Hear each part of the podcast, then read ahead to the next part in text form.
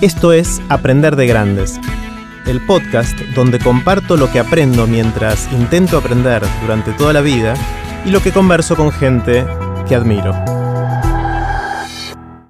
Esta es la segunda parte de la conversación que tuvimos con Diego Iglesias. En esta parte le pedí a Diego que me contara cuáles fueron las historias, las notas que más le pegaron en los últimos 10 años. De todas esas notas que hizo, cuáles fueron aquellas que para él son más memorables. Escúchenlas porque están buenísimas. Pueden ver los links relevantes en aprenderdegrandes.com barra iglesias. Los dejo con Diego. Hace unos 10 años que, que estás buscando contenido, buscando notas y comunicándolas, buscando historias esencialmente. eh, que le dejen a la gente algo, como decías antes, quizás alguna pregunta o, o algo que aprendió en el camino. Y me da mucha intriga, porque a esta altura no sé qué cantidad de historias, de notas habrás hecho, pero seguramente son un montón. Sí, son un montón. Eh, y, y por ahí te empieza a decantar ahora cuáles son tus favoritas, cuáles son aquellas que, que volvés a acordarte de cuando hiciste esa nota, que, o, o por historias de cómo le impactó a la gente. ¿Cu- ¿Cuáles Sí. son las que te vienen a la mente? Mira, primero una muy reciente, que la hice en Metro, y se la hice a Lucía Topolansky, que es la senadora y esposa del Pepe Mujica. Eh, una persona de unos setenta y pico de años ya tener Lucía. Eh, y muy interesante escucharla a ella, porque mm, tiene una mirada mm, bastante profunda de las relaciones humanas, mm, eh, una humanista, ¿no? Eh, entonces, cómo concibe las relaciones humanas, cómo concibe la política y demás, me pareció por demás interesante escucharla. Y fíjate que en una radio que vos tal vez a priori decís, bueno, es una radio de entretenimiento, metro, y una nota con Luciato Polanski tal vez no, no sea en, el, en, en- en la venta previa como algo particularmente atractivo tal vez para el público que uno supone masivo de metro, ¿no? Y sin embargo, eh, instantáneamente llegaron muchos mensajes de mucha gente, eh, oyente promedio de Metro, que se sintió eh, muy, muy bien con la nota, que les gustó mucho escuchar a alguien y prestarle atención.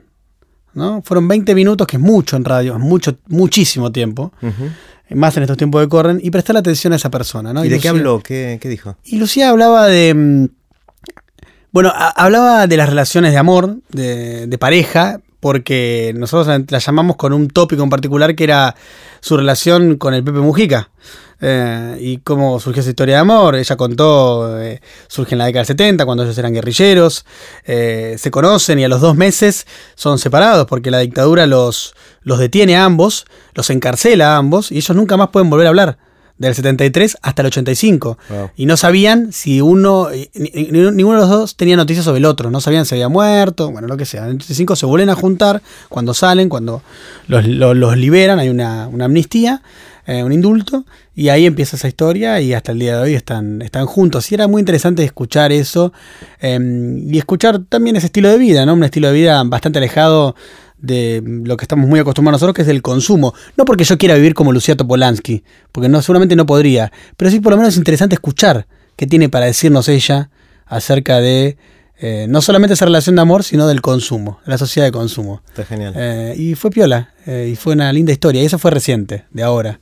¿Y ot- qué otras más antiguas o no tan antiguas? Sí, em, como vos decías, tengo experiencias, muchísimas experiencias eh, en Caiga y en la liga y en la radio. Para mí fue muy importante que le hemos hablado también alguna otra vez, eh, la experiencia de la cobertura de mm, conflictos armados eh, en la franja de Gaza y en Israel, o en Palestina e Israel. Fueron momentos muy importantes a nivel personal y también a nivel profesional, eh, estar en esos lugares, ¿no? ¿Y qué, por qué? ¿Qué pasó ahí? Porque yo lo que fui a hacer eh, en las dos oportunidades, tanto en 2012 como en 2014, es a- fui a, mm, a cubrir conflictos bélicos entre Israel y Palestina. Eh, y bueno, fue interesante estar ahí y notar la complejidad de un fenómeno, observar eh, eh, qué le pasa a la gente, ver cómo lo viven de un lado y del otro, conversar con ellos, poner en, en dimensión o en parámetro lo que es pasarla realmente mal, lo que es estar en una situación, bueno, muy, muy, muy, muy complicada, hasta dónde puede llegar también el ser humano, cuánto vale la vida, eh, o cuánto no vale. Mm. Y bueno, fue una experiencia muy interesante. te, dio la sensación, obviamente no sos experto en el tema, pero al haber estado ahí sabes mucho más que yo. ¿Te dio la sensación que en particular ese conflicto es un conflicto que tiene solución o no? Creo que se puede, se puede hallar una salida política. Creo que es muy difícil también. Siento que es muy, muy, muy complicado. Eh, requiere de dirigentes eh, políticos de ambos, de ambos países, de Palestina e Israel, que, que, puedan llevar adelante esos procesos que no serán nada sencillos. Mm. No sean nada sencillos. Porque requiere de, mm, como en cualquier negociación política, requiere de ceder requiere también de olvidar algunas cuestiones. Eso no quiere decir que no haya justicia, que son dos cosas distintas, ¿eh? pero para ir para adelante en algunas cuestiones requiere también dejar eso de lado. Y claro, es un, es un conflicto de carácter eh, preeminentemente territorial, es una disputa por un territorio, son dos naciones en un mismo territorio. Eh, y ahí está el eje de la disputa. Después sobre eso se montan cuestiones de carácter político, religioso, pero en esencia es un conflicto de carácter territorial. Eso es lo que tenés que entender cuando estás ahí te das cuenta, ¿no? Y, después a mí me, atravesó y me interesan las experiencias humanas, ¿no? Y escuchar qué le pasa a esa gente, del lado israelí, del lado palestino. Eh, eso me, pareció muy interesante. Y también la experiencia de sentir que, nos podíamos morir también fue una experiencia muy eh, movilizadora. Mm. Porque realmente nos nos, podríamos haber muerto, es, algo real. O sea, vos sentiste que vos corriste riesgo. Sí, sí, no, no, no. Eh, corrimos, más allá de la sensación que uno a veces puede tener angustia de muerte por alguna cuestión, acá era algo real. Acá te podías morir. ¿Por qué? ¿Qué podía pasar? Porque las bombas estallaban a 1500, 2000 metros, porque en oportunidades eh, tenías que tirarte al piso eh, y taparte la cabeza, porque sonaba la alarma del lado israelí de los misiles y entonces no sabe dónde puede caer, pero sabes que si la alarma está sonando es que está cayendo en la zona. Eh, porque mm, eh, nosotros cuando estábamos en el lado palestino y salíamos del hotel donde estábamos, eh, podía pasar en cualquier momento. entonces fue algo muy, no sé, recuerdo, estuvimos en un hospital a la mañana, volvimos al hotel y cuando llegamos al hotel habían bombardeado al lado del hospital. Hmm. Entonces, eh, digo, es siempre ahí, ¿viste? Es una cosa desde mucha adrenalina, eh, en el momento también tenés mucho miedo, eh, pero es una experiencia, bueno, muy, muy interesante. Mm. ¿Qué otras te vienen a la mente? Después me vienen, em, para también un poco de diversidad en lo que, estoy contando, bueno, en Caiga hice muchas coberturas con presidentes. Em, es interesante tener esos tipos cerca también, ¿no? Y ver em, lo que generan y ver cómo eh, son personalidades muy especiales. Mm. Eh, irradian algo distinto. Por lo menos los presidentes que yo estuve cerca, ¿no? Eh, mm, y te hablo también de una época muy particular, de Latinoamérica, ¿no? De mm, Correa, Chávez, Néstor Kirchner, Cristina Kirchner. generan algo especial. ¿Qué, es eso? Independientemente ¿Es un de carisma o qué, es lo que Sí, sí, hay algo. A ver, primero el, solo hecho, eh, y esto ya es un análisis mío, eh, el solo hecho de que sean tipos que estén investidos por el mandato popular, ¿entendés? Claro, no son un tipo cualquiera. No son un tipo cualquiera, ¿entendés? Ya les da algo y se siente eso, se percibe eso cuando estás ahí. Eh, después también creo que el carisma tiene mucho que ver.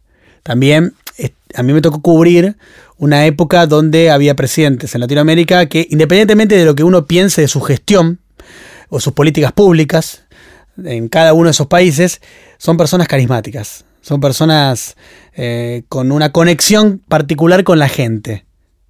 Creo que el, mayor exponente de ellos es Chávez. Claro.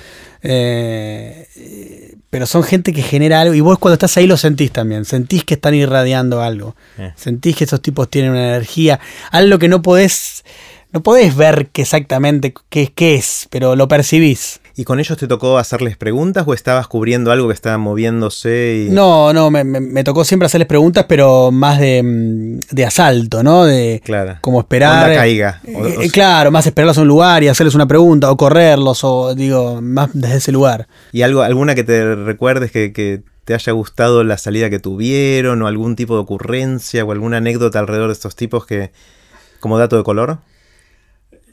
De a Chávez no le pude preguntar, eh, porque fuimos de un acto en ferro al Hotel Sheraton donde estaba hospedando y yo lo corrí varias cuadras, el auto, eh, corriéndolo porque paraban los semáforos y lo corrí, lo, lo alcanzaba y lo de seguridad que no me dejaban llegar y después nos subimos un auto y seguimos al auto de Chávez y llegamos hasta el lugar y claro, eh, lo que te llama la atención es el nivel de seguridad que a veces tienen esos presidentes.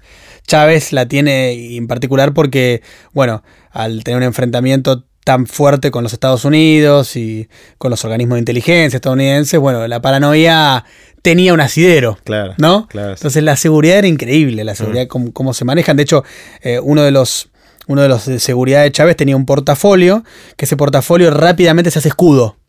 Ah, mira. Lo abrís y se transforma claro, en un escudo. lo, lo abrís y se transforma en un escudo.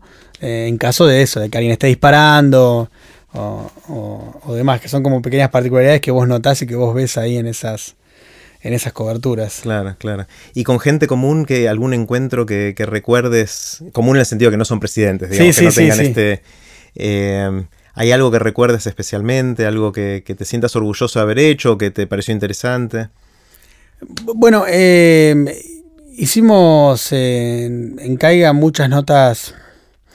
mm, Por ejemplo, creo yo que, que mm, a tono de lo que se venía, para no, no, no caer en la soberbia de decir adelantada, sino a tono de lo que estaba viniendo, por ejemplo, con el tema del matrimonio igualitario, Ajá.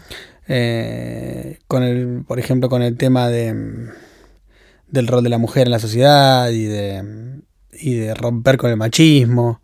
Eh, fueron notas que hicimos en su momento en Caiga que, que me parecieron bastante piolas, más para un programa para gente joven, ¿no? Y eh, eso fue interesante. Está bueno. Está Estuvo bueno. Sí. Sí, fue lindo eso. Eh, Fue una linda experiencia. sí, sí, sí, sí. Y es- esto es algo que sentís que vas a hacer toda la vida. O sea, esto es lo que te gusta. Sí, no, no, seguro. Sí, sí, sí. Que esto, sí, sí, sí, Trabajar en.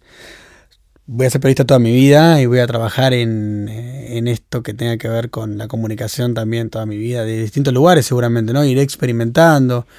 A mí me gusta mucho experimentar, me gusta mucho probar, me gusta mucho conocer gente, me gusta mucho escuchar a otra gente. Entonces es probable que haga otras cosas, pero va a estar vinculado con esto. De, de Claro. algún lugar va a estar vinculado con esto. Sí, de hecho es una excusa genial para conocer gente y es una excusa que yo estoy usando en Aprender de Grandes para conocer más a la gente que ya conocí hasta ahora. Es espectacular. Eh, este, pero- este- este oficio lo que tiene para mí de genial es esto. Claro.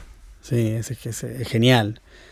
Yo la cantidad de mundos que conocí y que voy a seguir conociendo es fascinante. ¿Tomamos un poquito más de agua? ¿Cómo no? Adelante.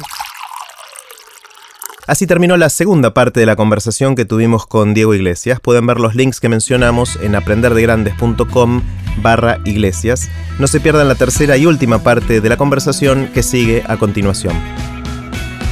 Recuerden que pueden suscribirse para no perderse ningún episodio de Aprender de Grandes en aprenderdegrandes.com. Los espero en el próximo episodio de Aprender de Grandes, cuando les cuente lo que aprendo en mis intentos por seguir aprendiendo durante toda la vida y en las conversaciones que tengo con gente que admiro. Chau.